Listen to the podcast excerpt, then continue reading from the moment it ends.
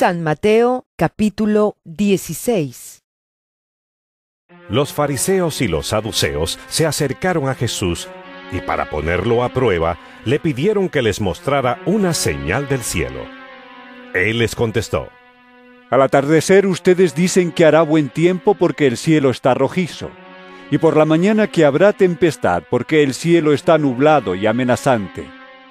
Ustedes saben discernir el aspecto del cielo, pero no las señales de los tiempos. Esta generación malvada y adúltera busca una señal milagrosa, pero no se le dará más señal que la de Jonás.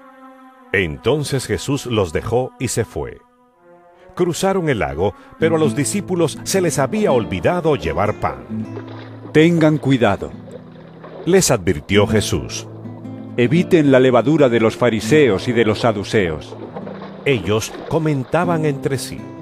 Lo dice porque no trajimos pan. Al darse cuenta de esto, Jesús les recriminó. Hombres de poca fe, ¿por qué están hablando de que no tienen pan? Todavía no entienden.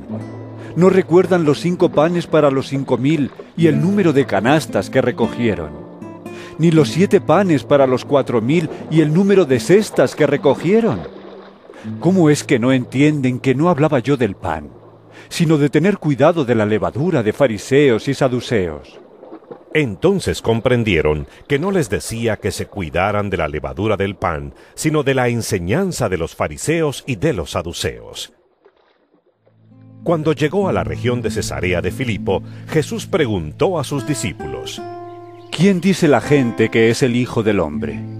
Le respondieron, Unos dicen que es Juan el Bautista, Otros que Elías y otros que Jeremías o uno de los profetas. ¿Y ustedes? ¿Quién dicen que soy yo? Tú eres el Cristo, el Hijo del Dios viviente. afirmó Simón Pedro. Dichoso tú, Simón, hijo de Jonás, Le dijo Jesús, porque eso no te lo reveló ningún mortal, sino mi Padre que está en el cielo.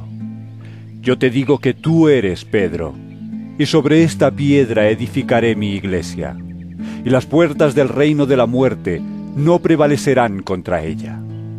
Te daré las llaves del reino de los cielos.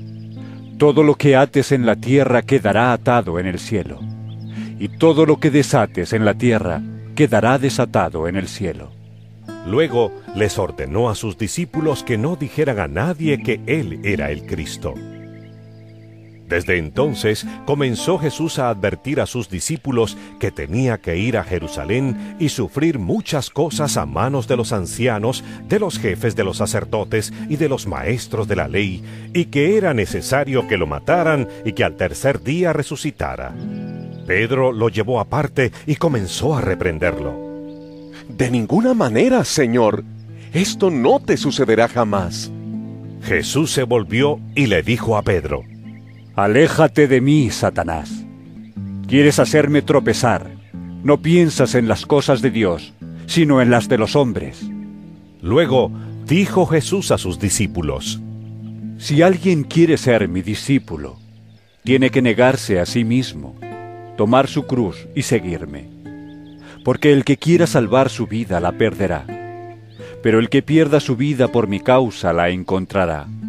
¿De qué sirve ganar el mundo entero si se pierde la vida? ¿O qué se puede dar a cambio de la vida?